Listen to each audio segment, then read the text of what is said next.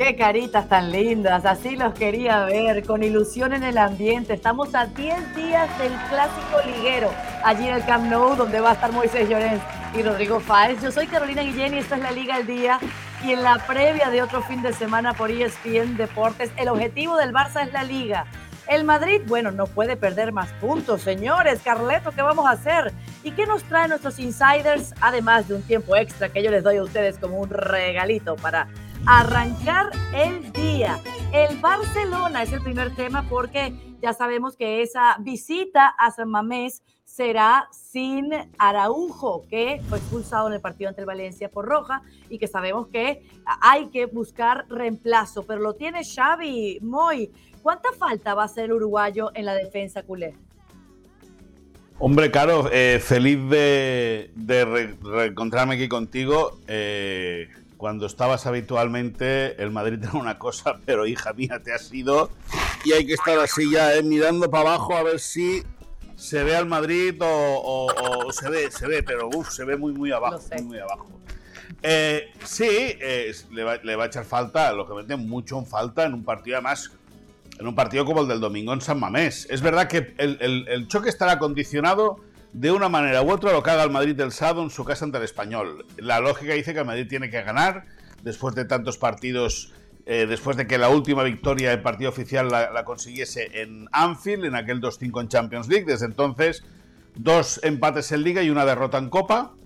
Eh, es algo normal, pero bueno, eh, ese resultado va a condicionar mucho, ¿no? Si presiona al Barça o bien si el Barça eh, si el Madrid volviese a pinchar ya, eh, lógicamente, eh, el enfoque del partido sería el mismo porque el Barça saldría a ganar, pero sin tanta urgencia como si gana el Madrid el partido del, sábado. Y Araujo es clave, es un futbolista vital, tanto porque es muy corrector, porque, porque hace muy bien las coberturas, porque es verdad que el último partido ante el Valencia no estuvo muy fino con la pelota en los pies, pero también le puede dar salida al juego largo de derecha a izquierda. Eh, y para Xavi Hernández es, un puntal. Afortunadamente, el Barça en retaguardia tiene buen fondo de armario. Van a jugar eh, Christensen y Koundé en el eje de la zaga. Veremos quién decide en el lateral derecho. Si finalmente juega Sergi Roberto, bien cambia Alejandro Valde pasa de la zurda a la derecha. Pero bueno, la ausencia de, Ronald Araujo eh, se vislumbra importante para un Barça que sabe que ahí puede flaquear, pero ojo, que el Athletic Club tiene también por eh, sanción, por expulsión de Oyer Sanzet a, su mejor, a uno de sus mejores futbolistas fuera de combate, como es este, este propio Oyer Sanzet, que en el partido ante el Rayo Vallecano también vio la roja directa y va a ser una baja que pueda mermar mucho los planes de Ernesto Valverde. Sin duda, el liderazgo del uruguayo en la retaguardia culé es indiscutible, pero habrán otros, Rodri, que tendrán que jalar del carro para hacer un buen papel este domingo en San Mamés. Ahí estaba viendo los, los numeritos de 17 partidos sin Araujo. Han perdido tres nada más, pero esos tres que perdieron fueron contra el Real Madrid, el Inter y el Bayern. Además de estos números, estos números de la, del Barcelona con y sin el jugador, ¿te dicen algo, Rodri? Bueno, me dicen que es un jugador que obviamente está en forma y que es importantísimo para, para el Fútbol Club Barcelona porque su crecimiento ha ido en paralelo con el crecimiento eh, colectivo, seguramente, de la defensa del, del Fútbol Club Barcelona. Es decir, cuando tú tienes que enfrentar al Fútbol Club Barcelona con Araujo, no es lo mismo que sin Araujo. Ya solo por la mera presencia de lo que impone su figura y también, obviamente, por el rendimiento que está dando este año, porque el rendimiento que está dando este año es fantástico, fabuloso y, sobre todo, confirmando esas expectativas que se tenían sobre el uruguayo cuando llegó al primer equipo del equipo culé. A partir de ahí es una baja sensible, porque yo creo que por mucho que ayer Sánchez no, no pueda ser de la partida para ese eh, encuentro eh, por parte del Athletic de Bilbao, el, equipo, el equipo de San Mamés juega en casa, juega de local, es un equipo muy vertical. Valverde sabe perfectamente cuál es eh, seguramente el punto débil del Club Barcelona y uno de ellos es el hecho de, no poder contar con, Araujo, porque insisto, es que para mí es el bastión. Eh, se habla mucho de Christensen, se habla mucho de Koundé, pero es que para mí el mejor fichaje de este año es ese crecimiento y también esa confirmación de Araujo como lo que todo el mundo esperaba, es decir, uno de los grandes centrales a día de hoy a nivel mundial, un tío que seguramente va a estar los próximos 10 años comandando la zaga del Fútbol Barcelona un tío que además puede jugar de central, de lateral, puede ir bien por alto, eh, puede sacar la pelota mejor o peor, pero siempre lo intenta y creo que es una presencia importantísima para, para, para Xavi Hernández. Sí, ahora, eh, esta pregunta se la he hecho a ustedes desde principio del mes de febrero y siempre me han dicho que no, que es muy temprano para ver o, creer eso. Te la vuelvo a repetir, Moy, a ver si ahora me cambias la opinión. Si el Barcelona gana en San Mamés este domingo y le gana al Madrid el próximo domingo en el clásico, ya asegura la liga cuando vemos la tabla de posiciones y esa gran distancia que hay entre el primer y segundo lugar. Hombre, si, le, si gana el clásico y, si gana en Bilbao y gana el clásico, se quita una de las salidas más complicadas que le quedan eh, de encima, lógicamente, y si gana el clásico le metería, siempre y cuando el Madrid le gana el español, le metería 12 puntos a falta de, de 8 o 9 jornadas. Si no gana la liga, si, el Barça no acaba ganando la liga, es que tenemos que emitir hasta nosotros de hacer este programa. Es decir, tenemos que, dejar de hacer la liga al día, porque sería. Nunca en la historia se habría perdido una ventaja como esa tan grande. Em, y yo creo que Xavi eso lo tiene en la cabeza, no, no el hecho de ganar la liga ya, ¿no? Eh, el hecho de eh, inculcar a la plantilla. O sea, que la plantilla siga teniendo ese gen competitivo como ha mostrado hasta el momento. El último partido ante el Valencia no pilló por sorpresa que el Barça jugase mal, ni muchísimo menos, pero sí que acaba confirmando que el Barça es un equipo muy competitivo y eso es muy bueno, porque eh, eh, es, otra vertiente, es decir, Xavi siempre pide, o el Barça siempre pide que el equipo juegue bien al fútbol, como, como, premisa y a partir de ahí conseguir resultados. Pero también es cierto que dice, bueno, si no se puede jugar bien por condiciones, por lo que sea, asegurar los puntos.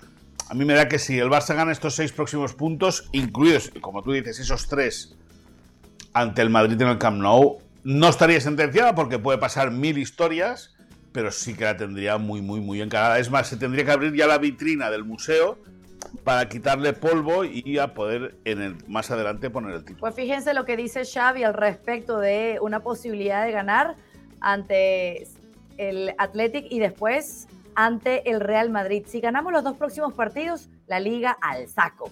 Son dos finales de las de verdad, de las que hay que sacar todo lo que lleváis dentro. Por eso os quiero frescos a partir del jueves y concentrados para los que se nos viene encima. Mensaje claro y raspado, Rodri. Yo creo que sí, porque eh, más que por el Barça, también lo enlazo con el rendimiento del Real Madrid este año, que el Real Madrid no te da esas sensaciones de confianza, de continuidad, de, conseguir defender y atacar bien en el mismo partido, y eso es algo que, saben en Camp Barça y que hace que el Barça, después de esa eh, grandísima labor durante toda la temporada, tenga esa distancia ahora mismo respecto al Real Madrid, que es el otro gran competidor. O sea, yo estoy muy de acuerdo. Ya no solo si ganas al Athletic de Bilbao en San Mamés, sino que si ganas el clásico, incluso pinchando contra el Atlético en San Mamés, para mí el Barça va a ganar la liga, porque al final le estás restando, insisto, por mucho que el Barça pinche el domingo. O sea, si el Barça gana al Real Madrid en el clásico, que para mí es la clave de todo, ya está. Denle la liga al Barça después de, que se pite el, el, pitido final, porque es que va a ser un sinsentido intentar vender que el Real Madrid puede, que hay opciones, que mientras haya esperanza se tiene que intentar, porque es la idiosincrasia, tradición, historia del Real Madrid, pero es que el Madrid este año no está dando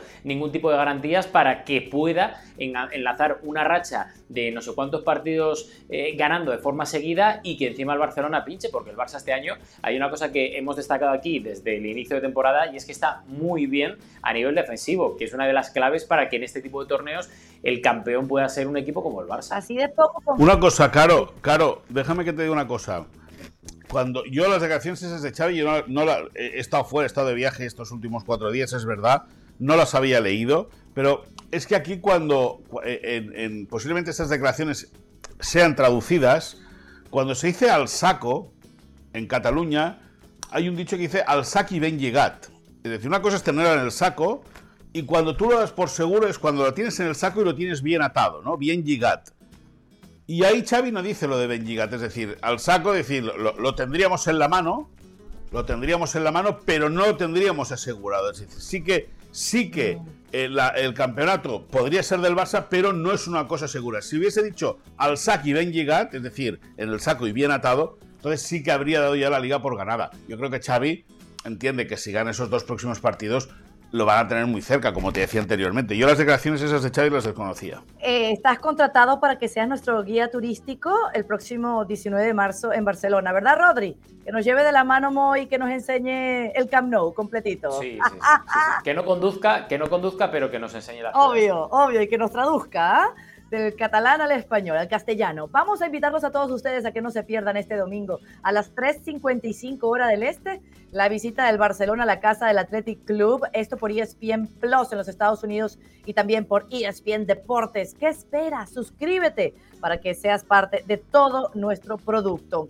Y así de poco confiable está el Real Madrid que ya decimos que si el Barça le gana el clásico, en la liga se queda con el equipo de Xavi Hernández. Bueno, sí, en el Real Madrid las alarmas están encendidas, no se puede tapar el sol con un dedo. Benzema tiene dos entrenamientos que, que, practica por separado de cara a este partido contra el español en el Bernabéu.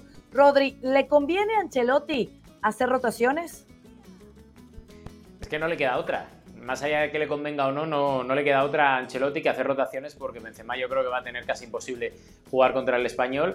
Eh, seguramente Rodrigo Goes va a ser el encargado de sustituir al, francés, pero es que no le va a quedar otra. Y sabemos que esto, eh, ya lo hemos comentado en los insiders, en las últimas semanas no gusta a los de arriba porque entienden que cuando rota no rota bien, etcétera, que hay jugadores que se merecen algo más, pero, pero es que no le queda otra. Lo hemos dicho también, que más allá de las críticas a Ancelotti, porque este año no ha sido o no está siendo de momento el ideal para el Real Madrid, eh, Ancelotti está trabajando con una plantilla muy corta en cuanto a calidad. Y cuando digo en cuanto a calidad no me refiero a que Vallejo, Odriozola, Hazard no tengan calidad, pero es que no son ahora mismo jugadores que tengan el nivel que requiere el Real Madrid a nivel histórico y que obviamente Ancelotti no puede contar con ellos porque bajan bastante de forma considerable lo que es eh, la exigencia que se autoimpone el propio Real Madrid, ¿no? Entonces, eh, ¿Va a haber rotaciones? Va a haber rotaciones. Por ejemplo, Mendy ya, ya está disponible. Eh, vamos a ver si Ancelotti lo incluye o le da un poco más de margen para que, para que no fuerce una futura eh, recaída, porque, porque entonces ya sería fatídico para el último tramo de temporada, ¿no? Y sobre todo para ese derby que, o para ese clásico, mejor dicho, que tiene todavía el de Liga y el de Copa por delante, el Real Madrid. Es que no le queda otra que hacer rotaciones, claro, porque, porque es que es lo que hay. Y es una frase que yo odio, pero ahí ves el calendario, tienes que recibir al español, vuelves a recibir al Liverpool con esa ventaja de tres goles del partido de, de ida en Anfield. Vas a Barcelona en el clásico y a partir de ahí Valladolid, Barça otra vez en esa vuelta de las semifinales de la Copa del Rey donde tienes que darle la vuelta al marcador y es que sobre todo para el partido o los partidos contra el Barça tienes que tener a la máxima eh, parte de la plantilla apta porque si no entonces estás Es verdad, es verdad. Y Benzema sufre molestias en el tobillo y por eso es duda para este partido eh, contra el Español, pero, pero eh, no se espera que se ausente del partido ante el Liverpool o del clásico, eso todavía no está confirmado, solo son dudas y que corre peligro el francés. Eh, Moy, Vini decía, hay que volver a ganar y volver a jugar bien. Este Madrid puede empezar a hacer lo que pide el brasileño desde este fin de semana, sabiendo todas las bajas que podrían tener y, y especialmente que Benzema no está. ¿Quién lo decía eso? Perdón, no te he escuchado bien. Ah, bueno, eh, el Madrid puede jugar bien si él. El Madrid puede empezar a jugar bien si él deja de estresar a sus compañeros y él se centra en jugar al fútbol. Porque si lo que hace desde el primer minuto es eh, eh, meterle dinamita al partido y, despistarse y, e irse a otras batallas personales, pues el Madrid nunca jugará, porque el Madrid es más Vinicius dependiente que nunca en la vida desaparecido de combate Benzema, porque cuando está en el campo no se le ve y, ha pasado muchos partidos en, la camilla, eh, recuperándose de molestias y de la fatiga, pues entonces el Madrid, si, quiere volver a jugar bien al fútbol, lo que tiene que hacer Vinicius es aplicarse el cuento, centrarse en lo que le toca, eh, ser justo consigo mismo y demostrar que es un buen futbolista para el Real Madrid. ¿Cuán cerca, cuán viable estamos de ver eso? O sea, a mí me dice, a mí me dices. de los dos, o sea, porque él puede decir que se concentre en lo suyo, pero ¿y si no lo dejan concentrarse? Bueno, pues, pues para eso le pagan lo que le pagan, para que, para que sepa controlar los nervios también, ¿no? Es decir, y puede mirar muchos vídeos de cómo, cómo reaccionaba Neymar, que no solo lo machacaban en el campo, sino que lo machacaban fuera. Y él tiene el altavoz mediático muy a favor. O sea, todo bufa, todo tira a favor de, de, de, Vinicius, menos con los rivales. Por lo tanto, ¿qué tiene que hacer? Pues aplicarse el cuento, centrarse en lo que le toca. Eh, claro, si, si, si tú apareces en la pantalla de ESPN y, en vez de estar centrada en lo que te toca, te pones a pegar voces y te pones a pegar gritos, pues lo, normal es que te den un toque de atención. Y entonces te dirán, ¿y cómo tienes que hacerlo? Bueno, pues como haces ahora, estar centrada, estar en lo tuyo, haciendo lo que te toca, que lo haces de maravilla. ¿Estás de acuerdo, Rodri? Vinicius, a ver, es la forma que tiene de jugar. No es una cosa que, para mí sea nueva, es un hombre al que le gusta, eh, pues eso, si le insultan, responder y viceversa. O sea, es que es así, o sea, es que no, no, queda otra. Y yo creo que a Vinicius lo que hay que decirle es que en momentos clave de los partidos que se centre, y ahí sí que puedo estar de acuerdo en ciertas críticas a Vinicius, en lo que tiene que hacer, es decir, en tirar del carro él y no perderse sobre todo, ni perder energías en guerras paralelas, porque al final él lo que tiene muy bueno es el desborde, el desparpajo, el regate, la velocidad y ahí es un tío que es top mundial. Y, a mí lo que me da la sensación es que, eh, y lo he dicho y repetido bastante en los últimos eh, dos meses seguramente, es que está perdiendo un poco eso porque se está focalizando demasiado en los rivales. Y como los rivales saben que le pueden sacar un poco del partido si tocan dos o tres fibras, pues al final saben que van a ir a por él. Y ahí es donde él creo que tiene que crecer, porque en su día Neymar, Messi, Cristiano Ronaldo, o sea, todos los grandes jugadores han recibido ese tipo de, provocaciones por parte del rival. Y él lo que tiene que aprender es a dar ese pasito hacia adelante, que también eh, es obvio, le va a dar la edad, y intentar relajarse un poco, no caer en tantas provocaciones, no caer en ese tipo de trash talking y tampoco, porque no creo que sea imagen para él devolvérsela a ninguna, ya sea aficionado o a, o a, rivales, pero, pero, eso es algo en lo que se tiene que trabajar y que desde el propio club o desde el propio vestuario se le tiene que decir. ¿no? Bueno, claro, ya se vio el día, el pasado domingo en el partido contra el Betis, al finalizar la primera parte, eh, creo que Rudiger, eh, Rudiger, Chouameni y, y, Ancelotti que le recriminan que deja al árbitro que se vaya de allí. Porque con una amarilla seguía insistiendo. Es decir, es que a veces, hay, a veces da la sensación de que lo, que busca es que los pulsen para montar un, show mediático. Es que es, es, incomprensible. Con lo fácil que lo tendría él, con, la, con las cualidades y características que tiene para jugar al fútbol, con lo fácil que lo tendría él para, para sacar del partido al rival y cómo sale él mismo. Y espérate el partido del clásico, espérate al clásico, eh, porque el Camp Nou lo está esperando, ¿eh? Sí, sí, sí, sí. Y el Camp Nou, el Camp Nou cuando se pone a tirar contra uno, se pone a tirar contra uno, ¿eh? Sí. bueno. Yo, yo, yo hace días que digo, hace, hace días que digo, hace días que pienso que en el Vinicius en el Camp Nou no acaba el partido. Ay, Dios mío. ¡Ay, Dios mío! Tienes que tener ESPN Plus si quieres verlo. Porque lo echan. ¿Qué técnico de árbitros? No, porque lo echan, porque lo echan. Sí, porque se hace expulsar. Bueno, señores, vamos a invitarlos a todos ustedes a que no se pierdan de este partido del fin de semana. Este partido ante el español que se verá por la pantalla de ESPN Deportes y también por ESPN Plus. Recuerden, la liga completa está en nuestras plataformas y en nuestra pantalla. En los Insiders, Moisés, arranco contigo. ¿Cómo que no hay entradas para el clásico? ¿Y ahora? No, se acabado. Para ti sí que hay, ¿eh? Ah. Para ti, para ti sí que hay. Ya está todo hablado, tú no te preocupes, que tú vas a estar entre Rodrigo Fáez y Moisés Llorens. Ahí en medio vas a estar. Y por detrás estará el Tito Henry. Muy bien. El Tito Henry estará también con nosotros. Pero bueno, ahora hablando en serio, había muy pocas entradas, lógicamente, a la venta. Para los socios no abonados, volaron en menos de 10 minutos.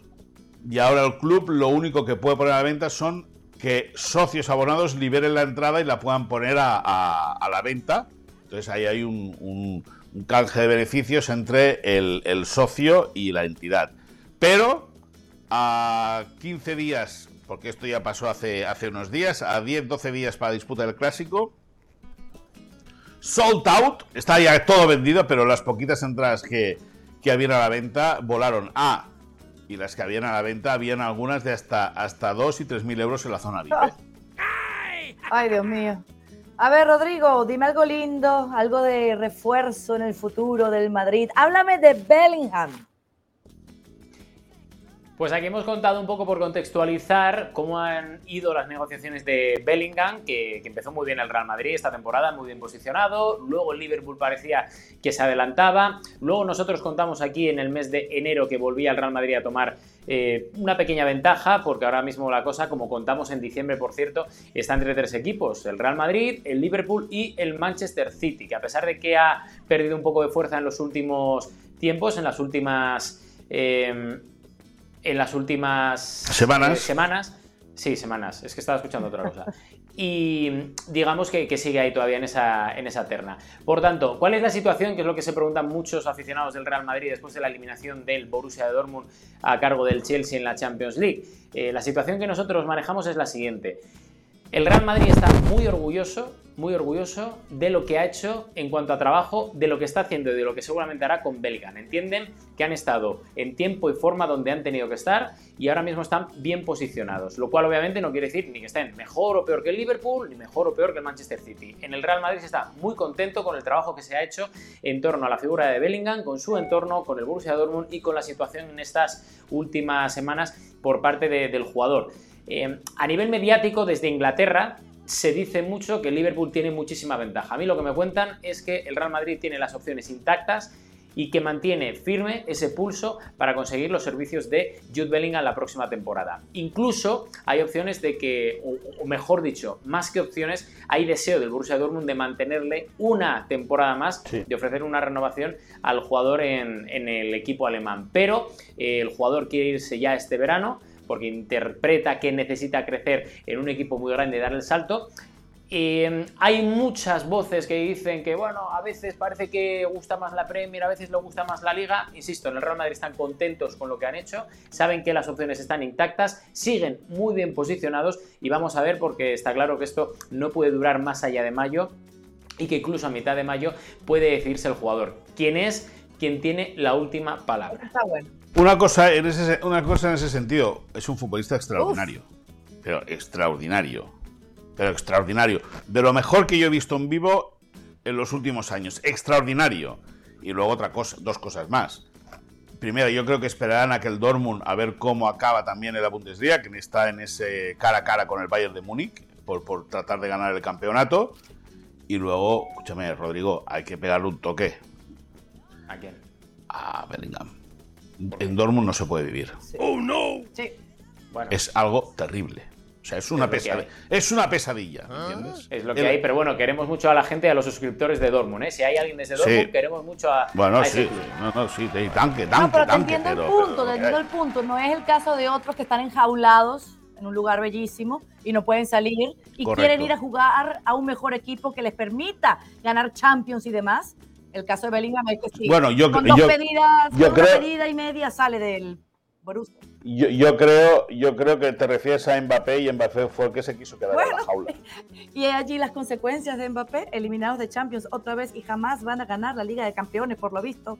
Pero no nos desviemos, que me tienes que contar ese árbitro que se le ocurrió expulsar a Lewandowski, Gil Manzano, se la va a volver a ver con el polaco.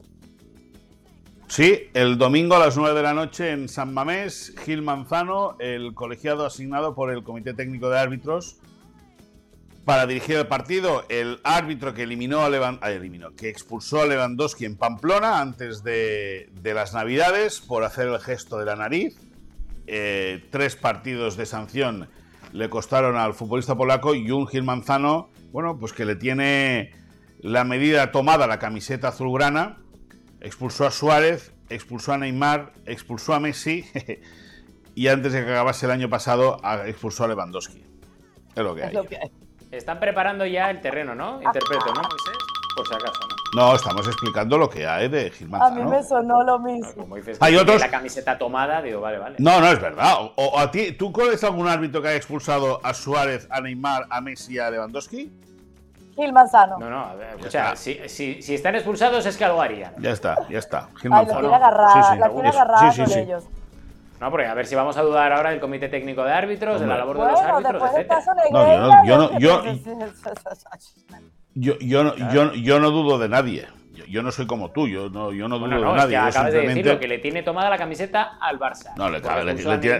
pero escúchame, pero, pero, te insisto, ¿tú conoces un árbitro en España que ha pitado como Gil Manzano y ya haya expulsado a Messi, a Neymar, a Suárez y a Lewandowski? Yo ¿Tú conoces, ¿Tú conoces Yo no me fijo los árbitros tanto como vosotros, los grandes. ¿tú, ¿Tú lo conoces o no lo conoces? Que, insisto, Moy, que yo es que. Pero no, pero escúchame, es que no. O igual se atreve a lo que otros no se atreven. No, no, la respuesta es sí o no. La respuesta no, es, ¿tú lo conoces o no? Fijo en los árbitros, que yo soy del Sporting y que estoy acostumbrado a esto. Lo que pasa es que cuando os pasa a los grandes, pues os quejáis, lloráis, pero, pero, pero escúchame. Dentro de 10 días palmáis, vale, pero escúchame una cosa. Pero escúchame una cosa, mirar de no bajar a la primera federación que igual desaparece la competición. Pero escúchame una cosa. Escúchame una cosa. ¿Tú conoces, ¿tú conoces un árbitro que haya expulsado a Lewandowski, a Suárez, a Messi, a Neymar o no? Pues, pues seguramente no. Pero pues le a decir que tienes la camiseta tomada porque haya expulsado a esto, se ha, hecho, ¿no? igual te parece normal hacerle un árbitro esto. Señores, el tema. señores, ya que los veo tan relajados, no hay más que hablar. traemos los mariachis para que le canten el cumpleaños número 76 a Florentino Pérez, Rodri. Casi faltó, ¿eh? Casi faltó por lo que luego pasó por la noche, ¿eh? porque sé que se celebró mucho la eliminación del Paris Saint Germain en, en el seno del Real Madrid, pero, pero, pero, venimos a hablar no de eso, sino de, del cumpleaños de Florentino Pérez, que ayer cumplió años, lo celebró con su familia. Esto es un poco crónica rosa, ¿vale? Porque venimos con muchas informaciones siempre de fichajes y hay que salirse un poco de vez en cuando de, de lo que es el día a día del Real Madrid, ¿no? Y fue el cumpleaños del presidente, de, Florentino Pérez, lo celebró con su familia en el restaurante de su hija, que tiene un restaurante que se llama El Babero en Madrid. Eh, yo, por cierto, comí allí hace unos seis años y la verdad que, es un restaurante bastante top y se lo pasó muy bien. A mí, por lo que me cuentan, comieron bien. Una comida bastante equilibrada, bastante equilibrada, nada copiosa, comida muy mediterránea para, mantener un poco entre todos la línea, con buen rollo, amigos, muy cercanos a la familia, toda la presencia, obviamente, de la familia de Florentino Pérez, cercana, y, sobre todo con bastante ambiente como es normal, madridista, muy pendientes de lo que iba a pasar eh, esa misma noche, la noche de ayer, en el partido entre el Paris Saint Germain y el Bayern Múnich. Fue una comida a mitad de, bueno, a mediodía aquí en, aquí en Madrid y que bueno, dio ese toque de color en un día en el que el Real Madrid no se juega nada porque, porque hasta la próxima semana no enfrenta. Ahí está. no lo digas dos veces, por favor. Eh, te veo muy distraído. ¿Tienes temor a las elecciones o qué?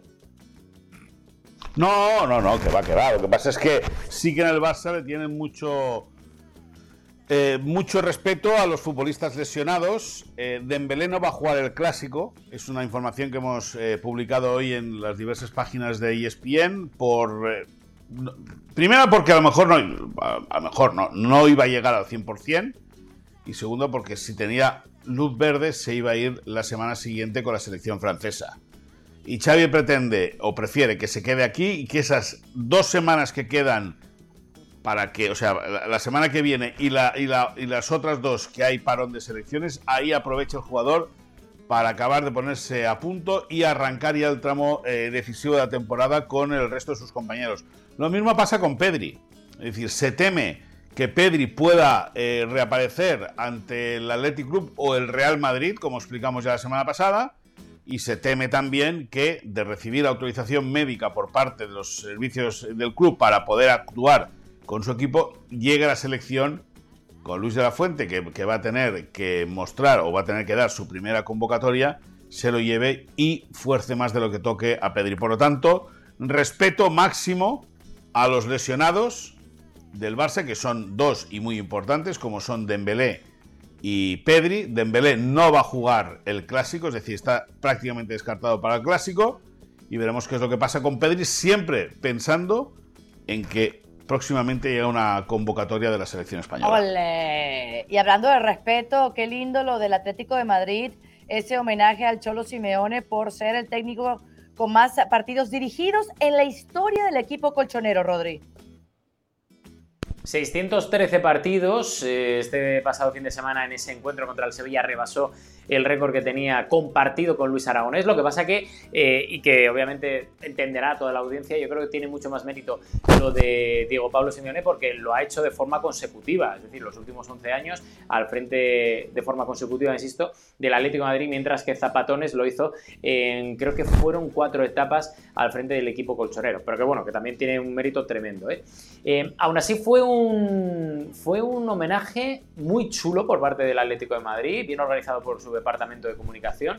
Un homenaje que tuvo la presencia o la, digamos, imagen de un, de un plato de televisión, es decir, había un sofá con un presentador, que es un, presentador de informativos de aquí de, de, España, en el cual vimos un montón de mensajes muy emotivos, muy agradecidos de muchos de los jugadores importantes que han estado eh, presentes en la actualidad del Atlético de Madrid desde que Simeone pilló el, el, banquillo del equipo colchonero. Él se emocionó, se emocionó bastante y en ese bonito acto, insisto, muy emotivo por parte de las dos partes, del entrenador y del club, yo volví a constatar una cosa que, que ya hemos comentado y que seguramente me cansaré, pero a mí es lo que me siguen diciendo desde varios puntos de dentro del propio Atlético de Madrid, desde el club, a mí me siguen diciendo que el Cholo Simeone quiere quedarse que el Atlético de Madrid también quiere quedarse al Cholo Simeone, él tiene contrato hasta junio de la próxima temporada, es decir, en junio de 2024 terminaría su contrato, él insiste en su deseo de cumplirlo, otra cosa es que pueda haber una renovación futura o no, o que pues pase una catástrofe, y esa catástrofe ya lo hemos comentado, es que el Atlético de Madrid no se meta en Champions para la próxima temporada y se pudiera abaratar eh, o adelantar una salida. Eh, si, si ese es el caso, que pasa una catástrofe, tendrían que ponerse las dos partes de acuerdo porque insisto, el club a mí, por lo que ayer me volvieron a insistir, también quiere que el Cholo Simeone mantenga su puesto de entrenador del Atlético de Madrid. Pero vamos, yo con lo de ayer, como esto ya lo hemos repetido muchas veces, me quedo sobre todo con el hecho de que el Atlético de Madrid sabe organizar como nadie este tipo de actos y fue un acto muy emotivo, muy entrañable. Y Precioso. honor a quien honor merece.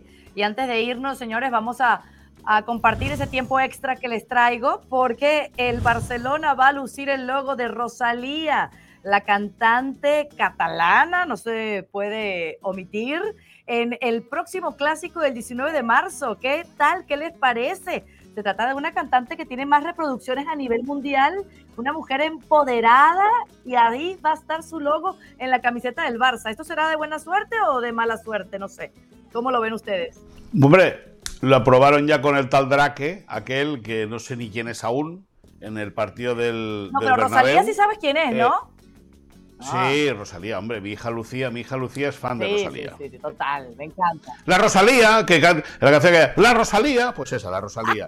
eh, eh, además, Rosalía tiene intención de venir a vivir aquí a Cataluña, ha comprado una, una bueno una extensión con una casa eh, eh Inside Rosalía, Inside Rosalía, me gusta. A ver, sí, no, no, una casa peidal, pero hace tiempo ya. Es que está, está juntada o casada, no, creo que está juntada con un, con un chico de estos también que canta con la voz distorsionada, que, que le ponen sintetizador. ¿Cómo se llama esto de.? No me acuerdo cómo se llama el novio de la Rosalía. Pero bueno, eh, una... ¿Cómo? Creo, que está con un tal Alejandro Rao, porque lo leí esta ah. mañana. Vale, pues, pues, pues, Alejandro Rao, como se llame. La cuestión que, que bueno, que, eso entra dentro del, negocio del Barça con Spotify. Ya lo comentamos, no sé si os acordáis, en el clásico de la primera vuelta, en, eh, cuando estábamos en, el set que teníamos montado ahí en, la Cibeles, ya comentamos que el de Drake no iba a ser el primero, sino que iban a venir más, que incluso se hablaba de que había el logo de Shakira. Bueno, ya tenemos al de Rosalía, por lo tanto, primero Drake y ahora. Ya no está Piqué, pueden poner el logo de, Shakira. ¿Cuál es el problema, Rodri? Claramente, podría. claramente podría ponerlo. Claramente.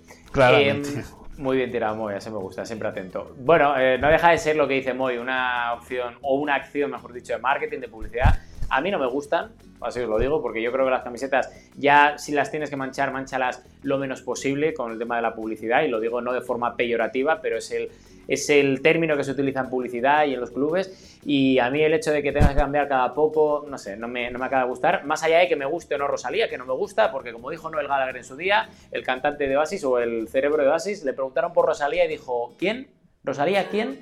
Pues algo así es lo que opino yo. De Castro, Rosalía de Castro. Escúchame, sí, esa sí ¿Tú que te imaginas, tú te imaginas, Rodri, que tengas muchas deudas. La Rosalía. Muchas deudas, estés a punto de perder tu auto, tu casa, y viene Moisés y te presta el dinero y te dice, hey, te vas a tener que poner mi, mi ropa del closet. Entonces, ¿qué? No le vas a decir que no, te tienes que poner la ropa o lo que te pida Moisés que te pongas. Entonces, mira, Calladito se ve más bonito. ¿Ah? La Rosalía. Calladito se ve más bonito.